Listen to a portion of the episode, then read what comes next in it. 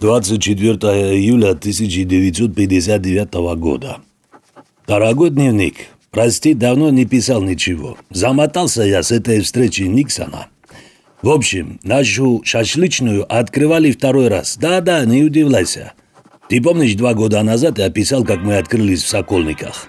Тогда Сокольники очень здорово переделали и много чего открыли нового, в том числе и нашу шашлычную. И вот мы работаем уже два года, у нас от гостей отбоя нет, и сверху приходит разнарядка. Никита Сергеевич будет показывать парк Ричарду Никсону и поведет в любимую шашлычную, которую, по легенде, открыли специально к приезду американского президента.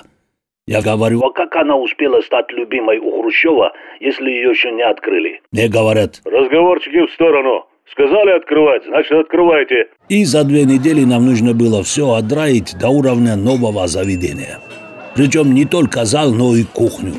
Мы точно знали, что Хрущев поведет его сюда. И не ошиблись. Мы все вырядились в белоснежные поварские костюмы и фартуки и выстроились перед нашей новой старой шашлычной, которую неделю проверяли спецслужбы обеих стран, будто это не шашлычная, а космодром.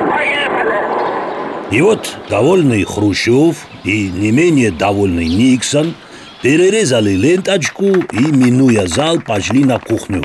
Там Никита Сергеевич сам, без нашей помощи, рассказывал Никсону, как готовить этот диковинный шашлык и просил переводчиков пояснить. Это не ваше барбекю, этому в мире аналогов нет. Шашлык Никсону понравился. Уверен, он думал, что его готовил сам Хрущев.